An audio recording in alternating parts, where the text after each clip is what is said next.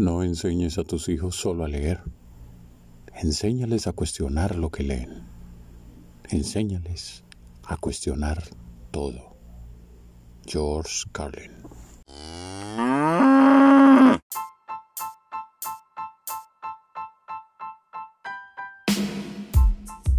Estamos en tiempos de crisis, tiempos de pandemias, tiempos de caídas y cambios de gobiernos.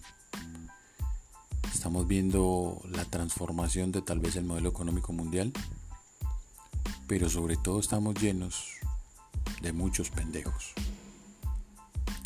Esto es No seas pendejo Project.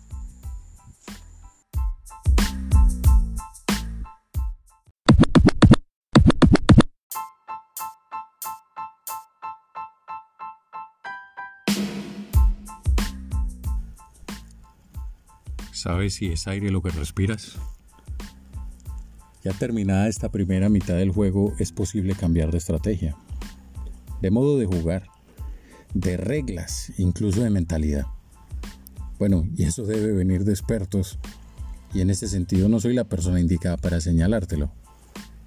Nunca en mi vida he dirigido un equipo de fútbol o baloncesto o algún deporte que, que pueda desarrollarse en una competencia. Sin embargo, sí he podido desarrollar habilidades como coordinador de equipos cuando he trabajado como ingeniero de proyectos o he estado al frente de eh, un equipo de operadores en una planta de generación.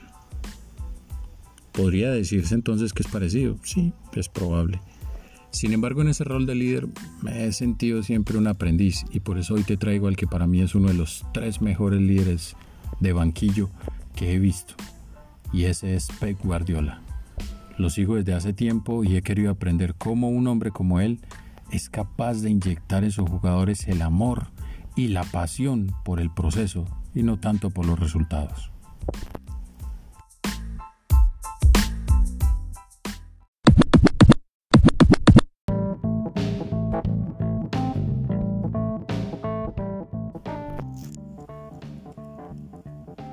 Que necesitamos más que nunca la charla del técnico, te dejo aquí el resumen de las 10 reglas que según Pep Guardiola debería cumplirse para el éxito.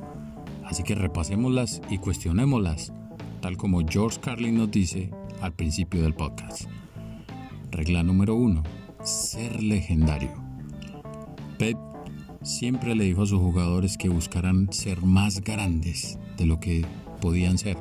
Y un ejemplo de estos es el video motivacional que realizó en la final de Roma de la Champions League, donde si ustedes recuerdan apeló a una escena del Coliseo romano en la que eh, Maximus sale declarándose como gladiador y es la primera batalla de los gladiadores eh, dentro de este circo romano.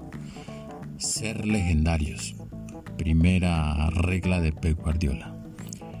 La segunda, seguir tu pasión. Solo aquel que tiene fuego y sangre corriendo por todos lados de su cuerpo, hirviendo por esa pasión, puede alcanzar a ser legendario. Así que por eso hay que seguir tu pasión, tu pasión.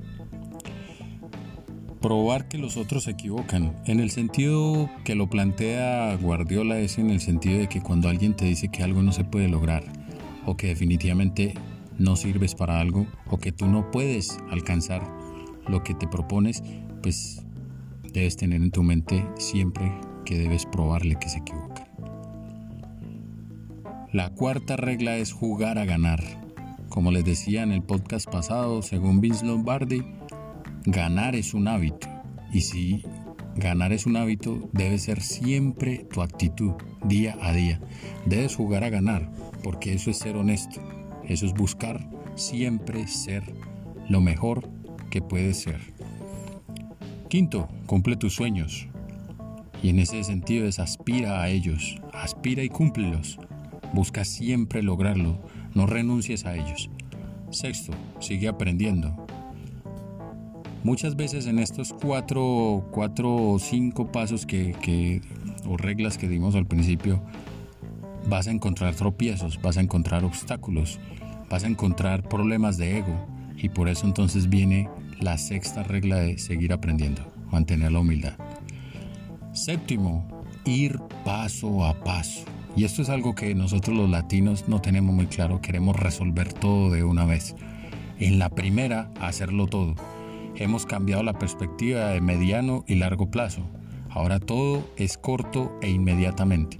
Ir paso a paso, confiar en el proceso de que lo que haces es lo que se necesita hacer y en el momento que se necesita hacer. 8. Comprometerse emocionalmente. ¿Esto por qué? Porque va a llegar un momento donde necesitas transmitir, inyectar tu personalidad, tu espíritu a las cosas que hacen. Y no hay otra forma de hacerlo que comprometiéndote emocionalmente, hasta que te duela si es el caso. Porque de esa manera impregnas y generas desbalances positivos para tu vida y generas contacto con los otros a partir del contacto y del compromiso emocional. Vas a lograr transformar muchas más personas o muchas más, muchas más cosas si estás comprometido emocionalmente con lo que quieres hacer. 9. Cree en ti mismo. Y claro, es lógico, si tú no tienes confianza en ti mismo y no crees en, en lo que haces, pues definitivamente nadie va a creer en ti. Cree en ti mismo.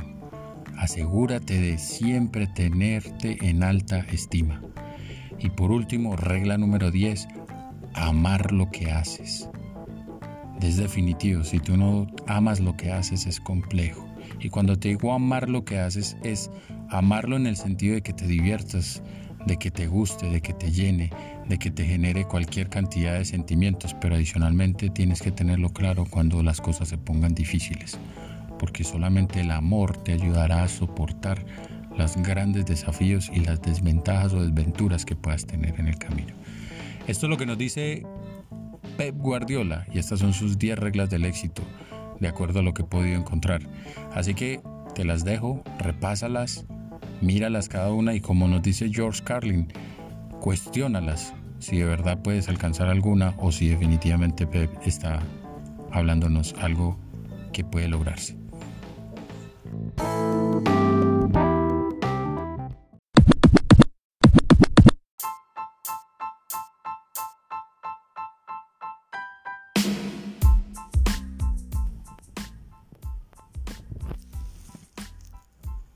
Bueno, ¿cuál crees que es la mejor de las reglas? Aplícala esta semana durante todos los días, comprométete a entrenarla y luego podrás ir pasando por cada una de ellas.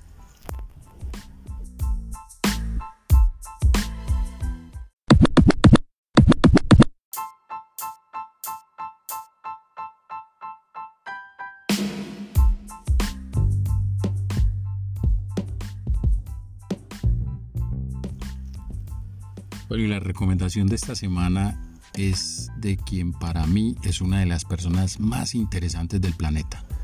Hablo de Tim Ferriss y su libro La Semana Laboral de Cuatro Horas. Ese libro es un hit. Lo he podido leer tres, cuatro veces y no me arrepiento de haberlo adquirido. Es una verdadera obra maestra. Y no lo digo porque sea bestseller a nivel mundial.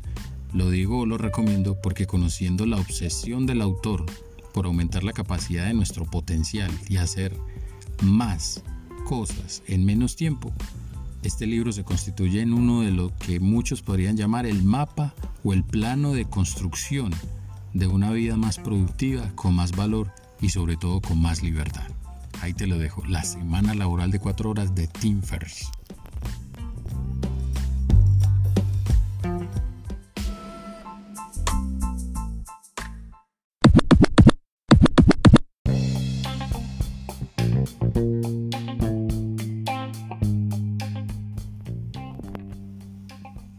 Bueno, y terminamos por hoy. Espero que lo dicho en este episodio te sea útil y que des por favor tus notificaciones activadas en cualquiera de las plataformas de podcast por la que me escuches. Si te ha gustado como siempre, compártelo en tus redes y con tus amigos. Así me ayudas a crecer y llegar a más gente. Y puedes encontrarme también en mi blog elkingutierrez.wordpress.com o en Twitter arroba. Y puedes hacerme llegar tus ideas, comentarios y sugerencias. Yo estaré encantado siempre de recibirlas. Gracias por estar aquí. Cuídate mucho y chao.